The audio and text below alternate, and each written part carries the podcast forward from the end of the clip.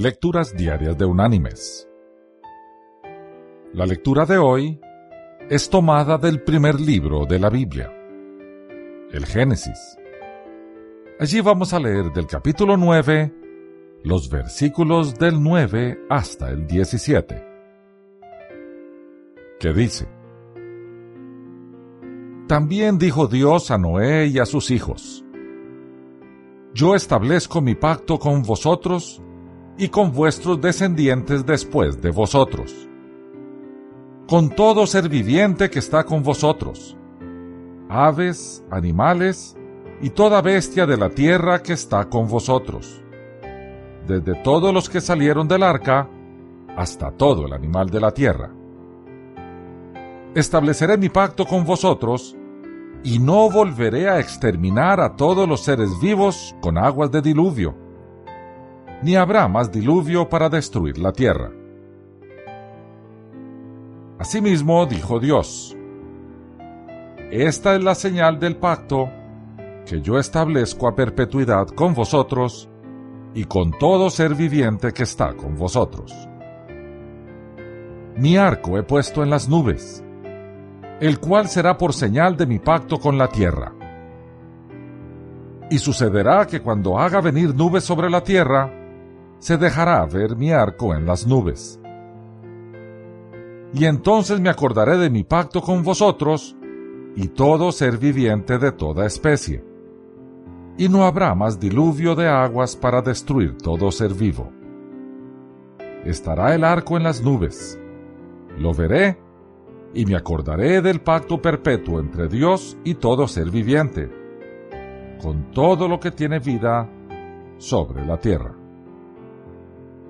Dijo pues Dios a Noé, Esta es la señal del pacto que he establecido entre mí y todo lo que tiene vida sobre la tierra.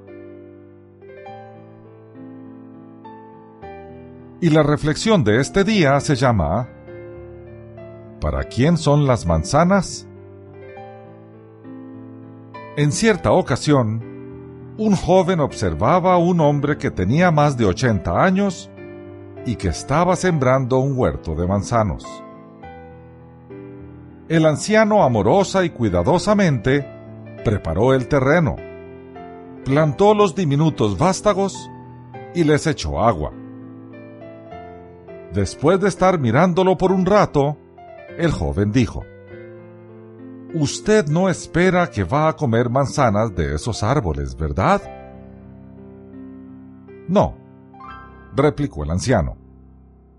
Pero alguien lo hará. Mis queridos hermanos y amigos, nuestras acciones ayudarán a esos que nos seguirán. Debido al pacto de Dios con Noé, tenemos la seguridad de que no corremos el riesgo de la destrucción mundial por un diluvio. Los habitantes de la Tierra todavía están recibiendo el beneficio que vino de la vida de un hombre justo. Asimismo, nosotros también podemos beneficiar a las generaciones futuras. Cuando servimos a las personas o influimos en ellas de manera positiva y las animamos a pasar lo que han recibido de otros, creamos una cadena de impacto que sobrepasará nuestra vida. No somos un eslabón perdido. Antes bien, somos parte de la cadena divina diseñada para la continuidad y mejora del ser humano. No somos una isla. Somos un continente. Alguien siempre viene detrás de nosotros y será la prolongación de nuestra vida, para bien o para mal. Ese alguien nos observa y aprende.